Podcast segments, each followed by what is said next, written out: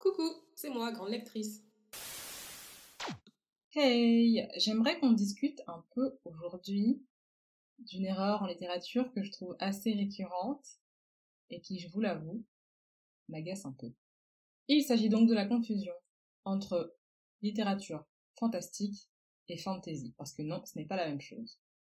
J'ai l'impression que ces dernières années, euh, surtout, on englobe la littérature fantastique dans un espèce de gros fourre-tout, et la plupart des livres, d'ailleurs la majorité des livres que vous incluez dans ce gros fourre-tout, n'est en réalité même pas de la littérature fantastique. Si on reprend les bases et donc les définitions, la littérature fantastique de nos jours, c'est malheureusement qu'une toute petite niche euh, parmi tout ce qui se fait en littérature.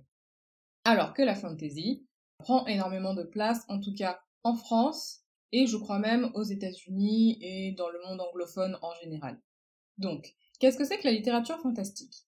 La littérature fantastique, vous allez commencer votre roman euh, normalement, qui techniquement se passe dans un monde tout à fait réel et vraisemblable, qui commence sur une base réaliste, et peu à peu, au fil du roman ou de la nouvelle, vous allez commencer à douter. Vous savez pas vraiment si vous êtes dans une histoire d'horreur ou si le personnage qui a vécu les faits est tout simplement en train de devenir fou. Et c'est vraiment sur ça que repose en fait le genre fantastique, c'est cette dualité entre est-ce que c'est vrai mais euh, je décide de croire au, monstre en fait, ou est-ce que je décide de rester ancré dans mon monde à moi réel qui est vraisemblable et raisonnable? Est-ce que je décide de croire à la sorcellerie et à la magie? Ou est-ce que je dis que tout simplement, ben, euh, c'est peut-être un trouble ou une maladie mentale dont la personne qui a vécu les faits est atteinte?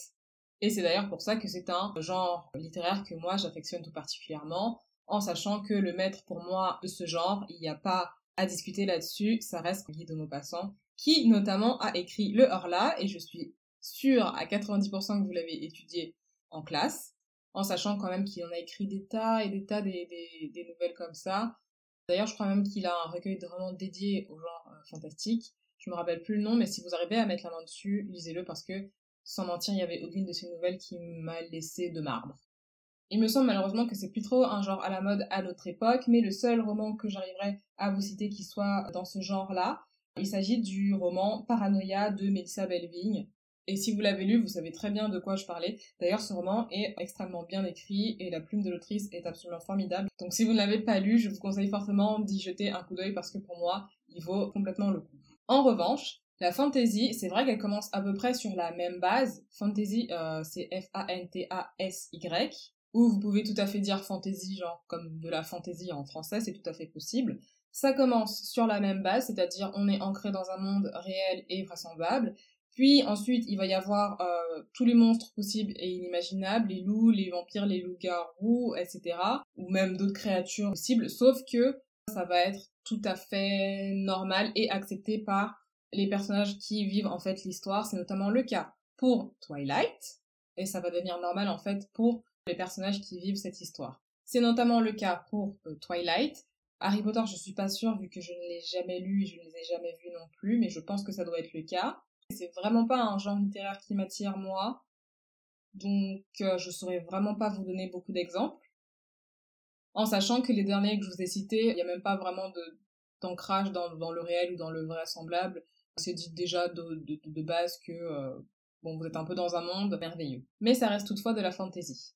C'est d'ailleurs un genre qui remonte à très longtemps. Je peux vous citer par exemple Gargantua de Rabelais, et oui, si, si, je vous assure, c'est de la fantaisie. D'ailleurs, je crois même que Rabelais avait est un des premiers à avoir théorisé euh, cette définition-là de la fantaisie, mais ça remonte à mes souvenirs très très loin de quand j'étais au lycée, donc vraiment j'ai plus les textes, euh, les textes en tête. Si j'arrive à les retrouver, je vous mettrai euh, mes sources en fait directement sur la page du blog grandelectrice.wordpress.com.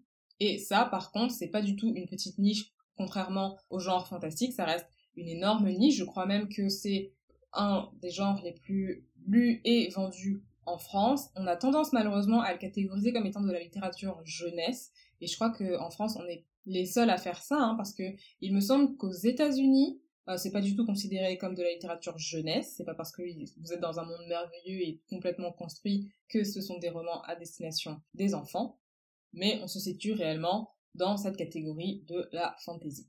Voilà, voilà. J'espère que ce que j'ai pu vous dire vous aura aidé et euh, s'il vous plaît, ne faites plus cette erreur parce que moi, quand je vois roman fantastique, mon petit cœur a tendance à faire des bons et me dire ah enfin un roman fantastique que je vais pouvoir lire parce que c'est encore une fois un genre que j'apprécie beaucoup et au final il s'avère que 9 fois sur 10 voire même jamais il ne s'agit pas d'un roman fantastique. Je vous souhaite en tout cas une très bonne semaine et je vous souhaite d'avoir de très agréables et de très bonnes lectures. Je vous dis à la semaine prochaine.